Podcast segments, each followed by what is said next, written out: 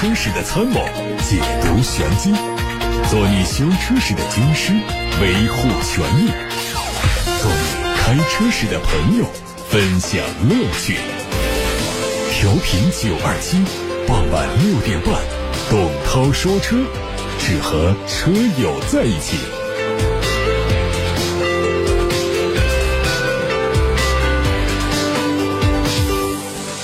各位晚上好，我是董涛，欢迎来到今天六点半到七点半钟直播的董涛说车。我们先来看今天的汽车新闻。最近，北京奔驰宣布旗下的新款 GLC L 车型将于八月二十四号上市，作为中期改款。新款 GLC L 外观方面的改动还是比较明显，它将采用的是双横幅和单横幅两种款式的进气格栅，繁星式的中网，全新款的前大灯组，灯腔内部结构变化非常明显。尾灯组方面呢，和海外版相同，后示宽灯是环状设计，位于灯组的外侧，而环状灯带的内部还会布置有刹车灯。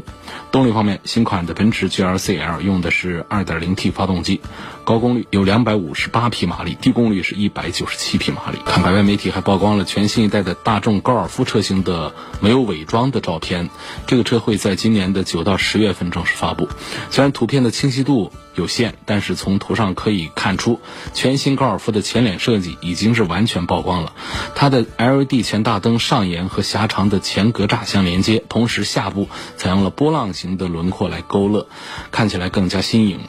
另外，在前包围的部分呢，新车采用了由多根横向黑色装饰条组成的下部的进气口，看起来非常的独特，和此前曝光的设计也是有着明显的差异，出乎大家的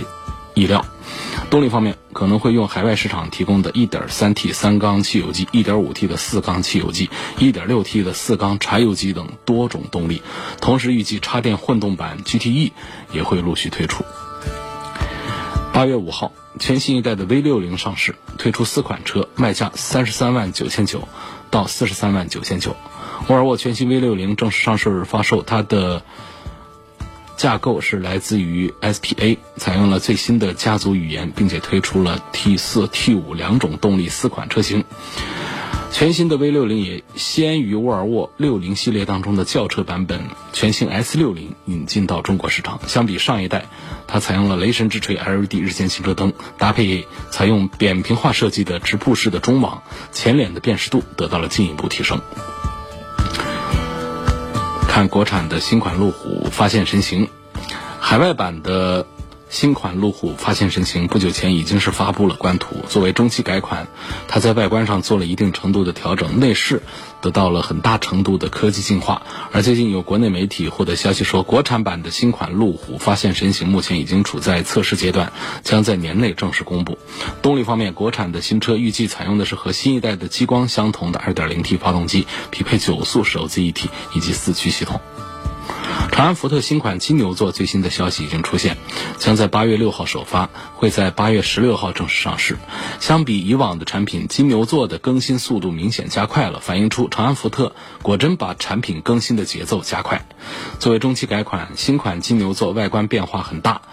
由往日成熟稳重的中庸风格转向了更加时尚的年轻风格。比如说，在大灯方面，新款的金牛座采用的是全新造型的开眼角式的大灯，内部有二十二颗 LED 灯，转向呢可以呈现出由内而外渐进点亮的流水式动态效果，非常年轻时尚。动力方面是 2.0T 搭配 8AT。大众官方日前发布了新款的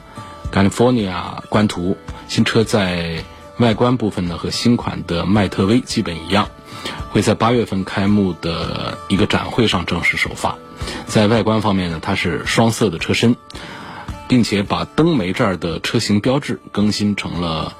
California 的字样，同时呢，我们还可以看到新车的车侧后端配备了外置的电源接口，这就符合它露营车的身份了。新车采用了两排座椅的设计，车舱中间大部分的区域会被改造，以更加符合露营的需求。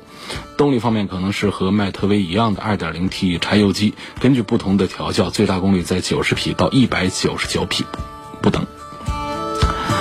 看吉利，吉利汽车官方发布了博越 Pro 的详细配置消息，推出了不同配置的六款车型，用 1.5T、1.8T 两款缸内直喷涡轮增压发动机。这其中呢，博越 Pro 1.5T 的最低配会提供全系唯一一款手动挡，另外呢，其余的两款 2.1.5T 将会提供 6AT 的变速器，而 1.8T 呢用的是双离合变速箱。看未来。蔚来和雷蛇日前联名推出了 ES 六的暗夜探索者版本，补贴之前的售价四十六万七千八。它基于 ES 六的性能版打造，加入了雷蛇专属的套件，比如说碳纤维的贴膜包围、绿色的装饰条、绿色的刹车钳，限量只有八十八台发售，即日就可以线上预定。新车延续了蔚来 ES 六性能版的造型，前后包围、侧裙、侧窗边框都贴上了一些绿色的装饰条，车身加入了绿色的浪花，刹车钳也是绿色，整车在这些绿色元素的装扮之下，就很有电竞的味道。对应的用户群体就非常明确，电竞爱好者玩家。ES 六的暗夜探索者的动力系统和其他的 ES 六车型保持一致。吉利汽车集团总裁 CEO 安聪慧透露说，吉利将于明年亮相一款大型的豪华纯电动车，对标特斯拉 Model X。从吉利整体的产品规划来看，这款车应该是隶属于领克旗下。从对标车型特斯拉 Model X 可以推测。这款全新的豪华纯电动 SUV 属于中大级别，而在吉利所布局的纯电动汽车平台当中，只有 PMA 平台符合这个特征。换句话说，这款全新的豪华纯电动 SUV 是基于吉利全新开发的 PMA 平台打造，续航里程预计在六百公里以上。最后看到的是宝骏，从有关渠道获得消息，宝骏汽车即将推出一款全新 SUV。它的体型可能比较大，定位在紧凑型 SUV 或者是中型 SUV 市场。根据路试车的前脸造型来看，进气格栅是点阵式，和宝骏 RS5 的风格接近。上部车灯之内可以看到两根条形的镀铬装饰两条，但是亮度是比较窄。而车头底部的灯组也能看到类似透镜的结构。目前这个车并没有透露更多的信息。有关它的更多资讯，我们还会持续关注。今天先看微信公众号的后台的留言，有位网友。呃，他叫做蓝拼音啊，蓝博。他说：“涛哥听节目好几年了，希望说一说柴油车的优劣势以及使用保养过程当中要注意的事项。现在在我们国家买柴油车合适不合适？另外，不考虑保值率，长期持有的话呢，希望评价索兰托的柴油版，主要是质量稳定方面，还有行驶的品质方面。我们是先说这个索兰托。”呃，实际上，这个索兰托的这个车呢，我还是推荐它的这个呃常规的版本会啊比较多一点，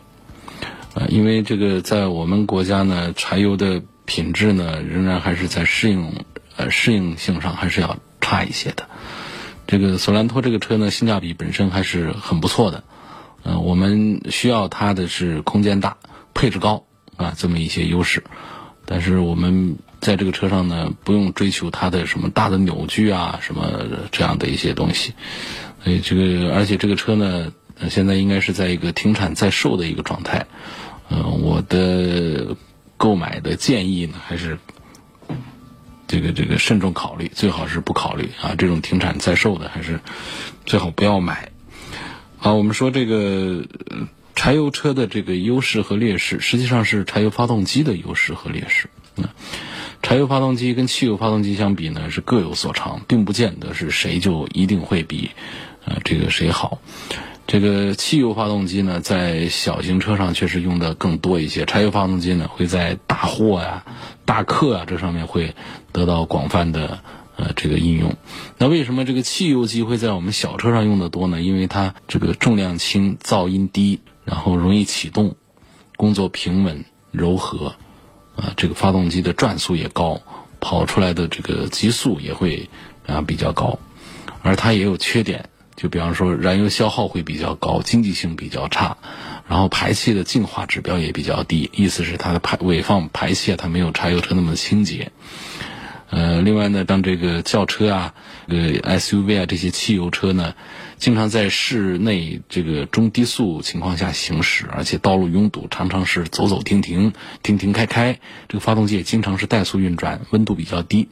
那即便是在正常运转条件下，这个汽油机的温度呢，跟压力啊都会比柴油机要低。所以说，在这个汽油机的工作条件下呢，这个发动机的机油呢，它容易产生低温的油泥。所以就要求这个汽油机油啊，它呃具有比较好的这个低温油泥的清洗和这个分散性啊，这是这个汽油机。那么柴油发动机呢，它有优点，它热效率高啊，啊，它单位功率的重量低啊，它广泛采用涡轮增压来提高它的增压度，然后就是它没有点火系统，所以它的故障比较少，呃，保养比较容易，工作比较可靠。那么它也有缺点呢，它重啊，整体上体积会大。然后制造和维修的费用也高，噪声也大，呃，有些其在在一些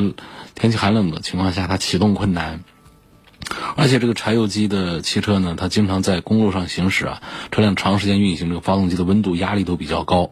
那么这气缸里头就容更容易产生烟灰积碳，那发动机机油呢也容易氧化产生胶质，所以说这个柴油机油机油呢，它就要求具有更好的高温清洁性能，呃，那么。现在这个柴油机的缺点呢，正在得到克服，因为它随着转速指标啊、质量指标啊、噪声指标啊都在改进，加上这个最明显的优势在于柴油机它排放的有害气体比汽油机要少得多，尤其是这一氧化碳它特别少，所以说它在中小型汽车上装这个柴油机的趋势是越来越明显。你看到了这个欧洲啊，你去加油站逛一逛，你会发现。有一半甚至一多半的油枪是加柴油的，但在中国是是反过来的。中国的加油站里面，如果说有十个枪的话，为最多两个枪是柴油的，其他八个都是汽油的。这就是一种现实，这代表的就是这个市场上我们的柴油发动机的这个啊保有量。所以在中国市场上的柴油发动机仍然还主要是在中大型车上，而在欧洲市场，因为他们更注重的是环保这方面的。所以他们的这个这个柴油车在中小型车上，呃，越来越呃越来越普及。那这就是柴油发动机和汽油发动机的啊这个优缺点啊。我们经常在城市里开这个汽油车呢，呃，还是会比较方便一些。这个如果说是经常跑长途的话，就强烈建议柴油车了。因为不管是高速还是山区啊，这个柴油车的优势。省油节油的这个优势，确实是汽油车无法比拟的。啊，你如果不计较这个节油性能的话，那就另当别论。一个是节油，二个是它的尾气排放一氧化碳的这个情况比较好，比汽油的好。这是柴油发动机的呃吸引很多人买的一个明显的啊一个优势。当然说，在中国市场有一些百万级别的很多的豪华 SUV，啊，他们会装柴油发动机。我们会发现，加中国的这个柴油啊。这个燃烧发这个产生积碳特别多，看那个排气管里头这个碳呢就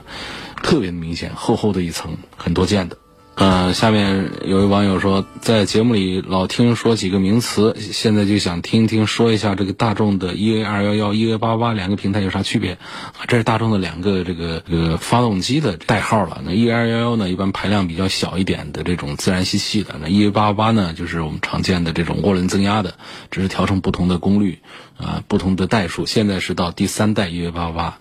啊，所以这这个呃区别。就是厂家内部的这些东西，我们消费者这个这这儿呢，我们就管是一点六的自然吸气，还是这个一点八 T、二点零 T 等等，就管这些就行了。说 MQB 模块又是什么意思？那么过去的那个汽车的一代一代的更新换代，他们讲的就是这一个平台是一个车，一一个平台呃开发一个车。啊，MQB 呢，实际上这是大众的一个叫法，在在很多当代汽车工厂。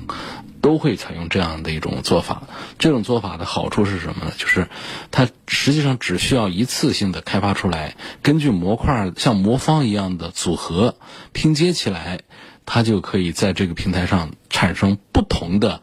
车型。就是说，同一个平台上，呃，共用大量的零部件，研发成本、开发成本、制造成本都大幅度下降的情况下，它可以制造出。大 SUV、小 SUV、大轿子车、小轿子车，啊，这个包括这个它甚至还可以做出 MPV 来等等，它都是可以实现的。这就是在一个模块化平台下，啊，这个生产出来的不同的车型。在大众家呢，它叫 MQB；在其他家呢，都各有各的叫法。在整个大众集团里面，这个 MQB 这个平台下，它从超豪华到豪华到普通版的大众车，它都可以来贯穿着使用的。啊，这就是 MQB 的这个意思。还问这丰田旗下的 TNGA 架构这几个东西有啥区别？这都是各自厂家呀，呃，给自己的这种开发体系啊起的名字。实际上呢，这个 TNGA 这个架构呢，它是相对于丰田过去的这种开发模式，呃，它做的这么一个区别。在这种模式下呢，它有有借鉴于这个大众的这个模块化的啊这么一种这个理念在里头，但是这并不是全部，这只是它的呃其中的一部分。呃，TNGA 架构下的产品呢，它会在呃环保啊，在安全呐，在成本各方面会得到更好的表现。同时呢，从他们的开发的这种原理上讲呢，那过去呢往往会出现就是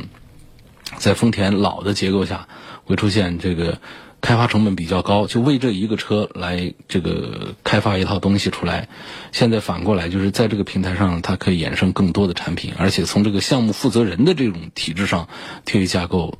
呃，在内部体系上也是有重大的革新的。所以这是目前为止这个丰田家族里面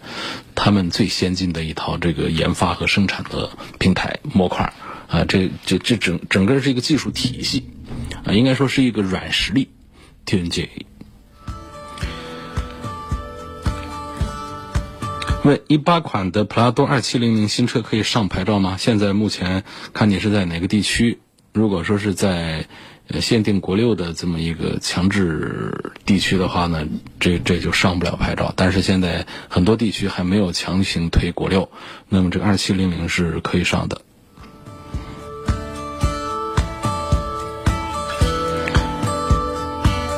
有位网友发来了两张图片，大概是问我这什么意思啊？呃，看到的是一个刹车警告灯在仪表盘上亮起了，然后又看到了有一个中控大屏上的一个文字提醒信息，就是制动摩擦片。嗯，我想这个就应该是指向了你的摩擦片需要检查。呃，不管是就是到了要更换的周期，还是说这摩擦片传感器监测到它现在有毛病，呃，需要做维修调整等等。都是要及时的对刹车片进行一次检查的，尽快的去做。这个刹车片上的这个警告灯亮起的时候，我们都要第一时间的放下手头上其他重要的工作，就是这个车辆最好是不要带着这个刹车问题的病态上路行驶，因为这个是事关安全的。那下一个问题，说北京的 BJ 四零这款车怎么样？我首先要这个说到的就是我们接到的大量的投诉。就是关于这个北京系列的这个产品呢，就是质量不好，呃，这这一点就是它质量控制确实是呃很大的一个问题。然后呢，它作为十几万块钱，然后是分时四驱非承载式车身呢，这是我们呃能买到的比较便宜的这个强越野啊专业越野的一个工具了。越野的能力呢，在这个价位当中还是很不错的，就是容易坏一点啊。这个就是要提醒大家，这是北京的。B J 四零，一个吉普车的一个样子啊，造型有点像吉普车，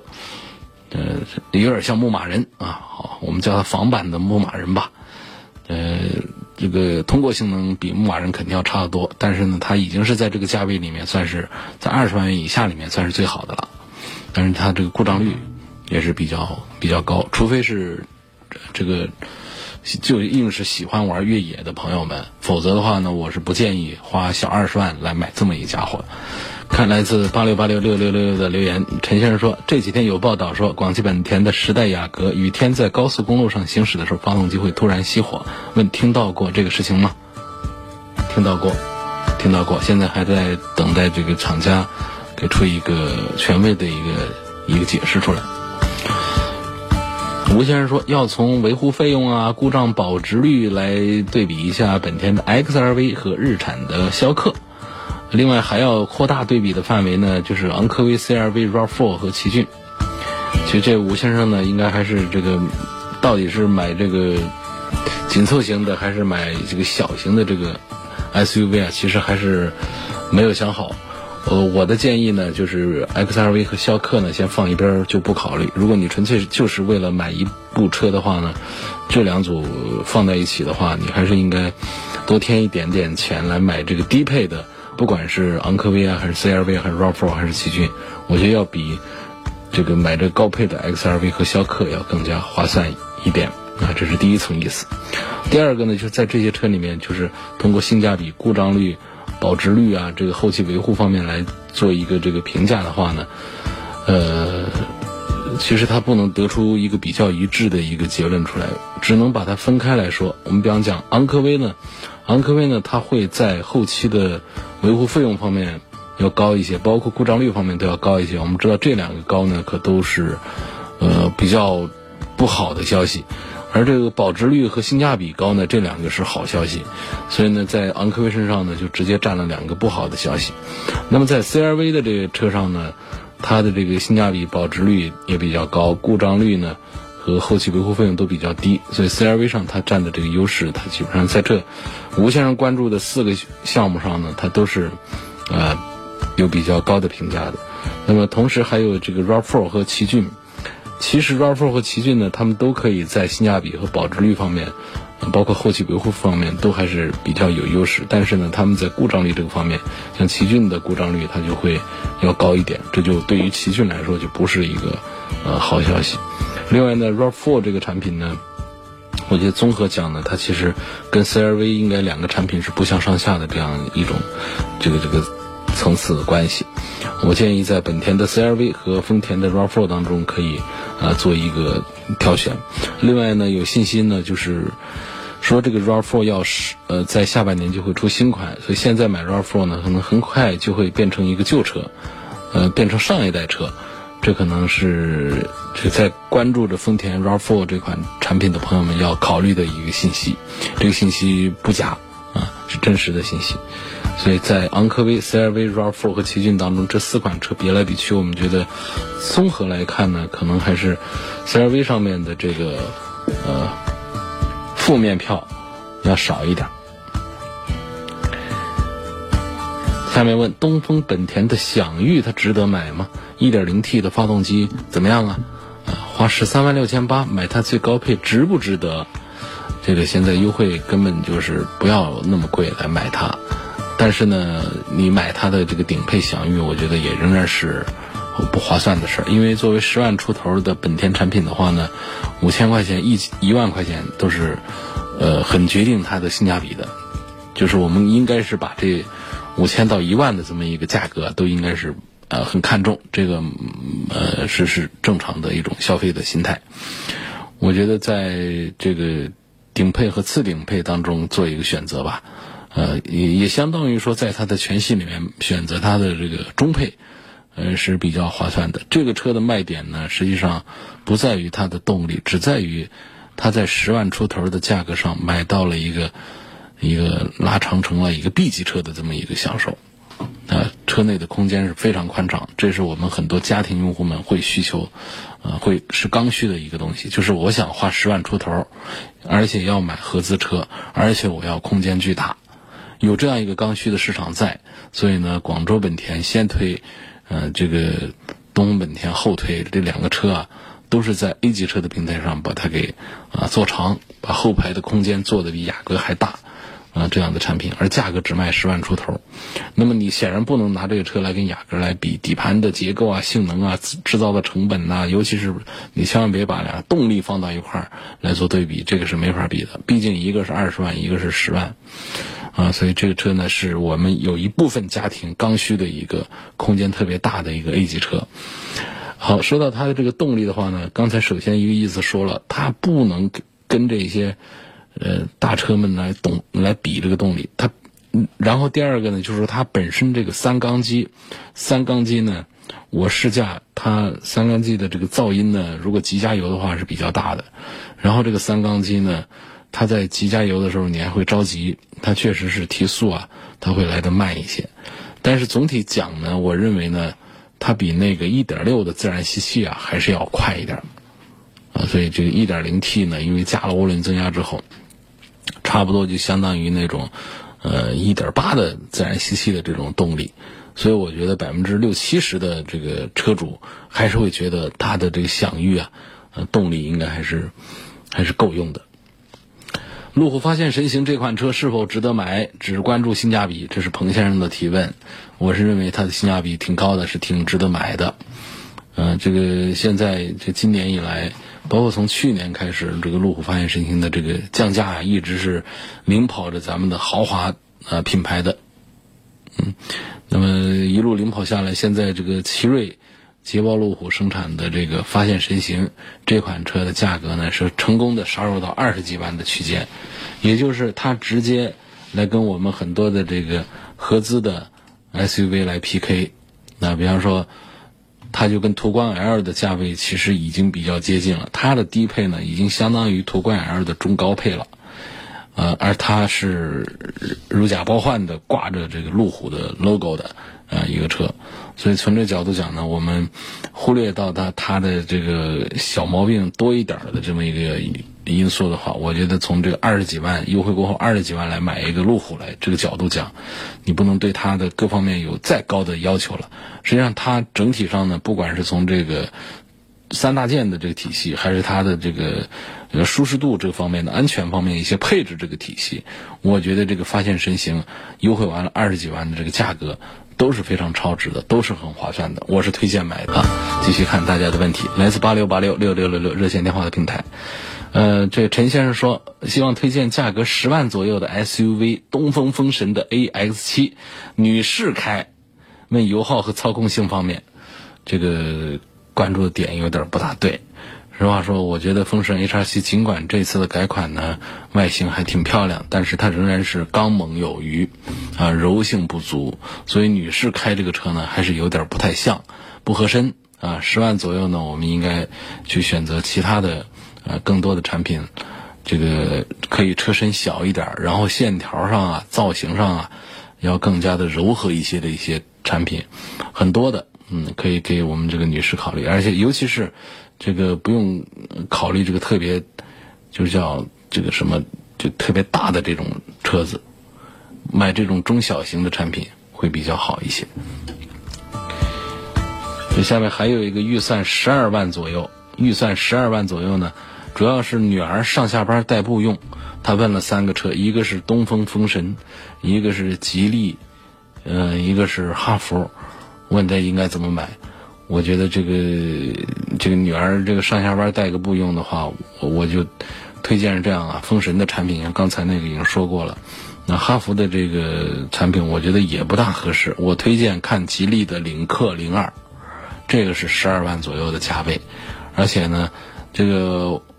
有研究啊，说明说这个这这个零零后啊，这九五后这样的年轻人们呢，他们的消费啊，跟咱们这个这个这个。七零后啊，这些它不一样啊。六零后、七零后，包括一部分这个八零后、八五前这种，其实这些比较关注品牌，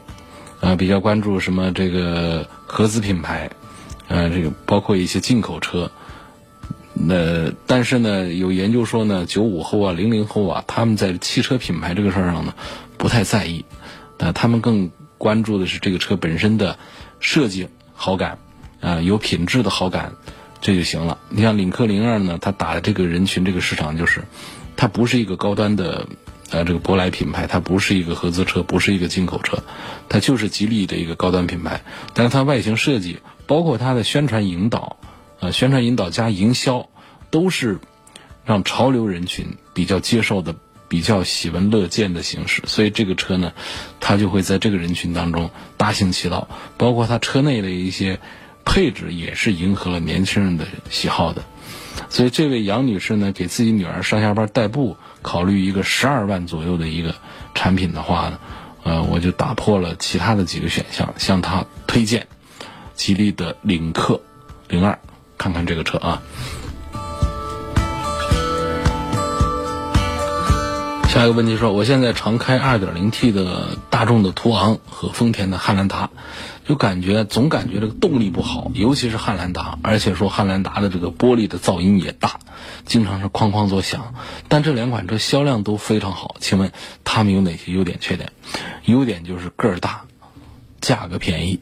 所以呢，一个便宜三个爱，不管是汉兰达还是途昂，是啊，它它它都卖的特别好。那么缺点部分就是什么呢？就是实际不管是大众还是丰田，在造这两个大个儿的 SUV 的时候，他们都把成本压缩的很低，所以说这车本身上来讲的话呢，它不会是一个很高端的配置啊，很很高端的这个平台成本啊，所以它是比较，因为车企是商家，他总是得追求利益的，并且会追求利益的最大化的。那么一个二十多万的这么大个子的车，那么相对讲还有更多的车比它要整个的要小一圈儿，也是这个价位，那这当中的区别是什么呢？我想这就是大家除了个头大小之外看不见的这些部分，啊，从技术含量啊，从配置啊，包括从安全呐各个方面来讲，大肚子的空间特别大的，像途昂和汉兰达的话呢，可能就是看起来是性价比是比较好的。就像这位程先生他自己在开这个车，也经常感觉到像玻璃的矿音呐。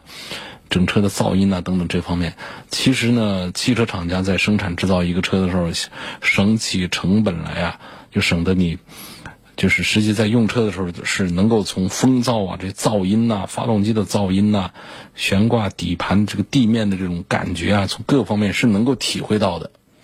而如果说一个接触车比较多的人呢，还可以通过这样刚才说的这些指数呢，能够挑选出真正。在研发、在制造方面很下功夫的一些默默无闻的一些企业，比较低调的一些产品，就是我们常说的，它是一款好车，但是它不卖座，啊，是因为大家很多人都发现不了，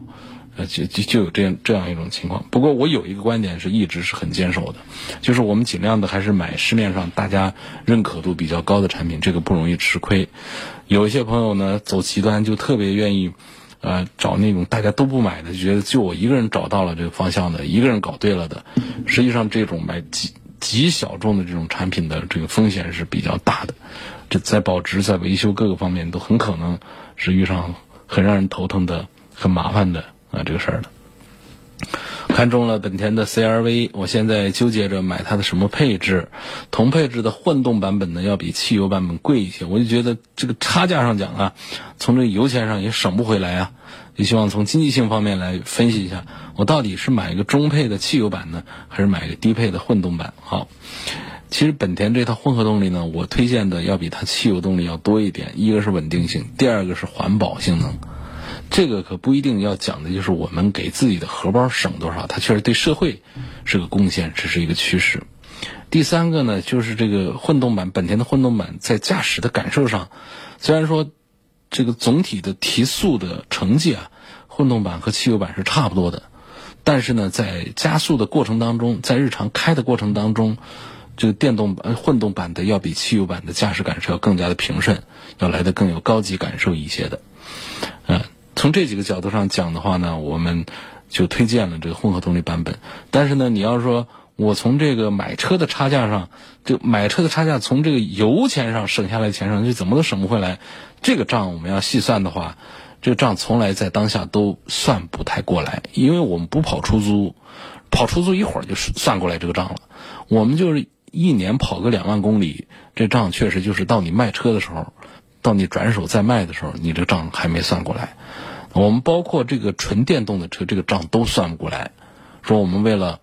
呃，这个不加油能便宜，呃，这个日常的这个维护费用，我花了四五十万，我整回一个纯电动的车回来，相对一个汽油车多花一二十万。你说你何年何月你可以把这个钱把它给挣回来？我们充电不得也交钱吗？买车也多花钱。所以这个你要算这个一个家用车，不是这个营运用车。你想算这个，我买一个混合动力，甚至买一个纯电动车，我是为了把油钱给省下来。你这根本这这个思路是错的，他就办不到。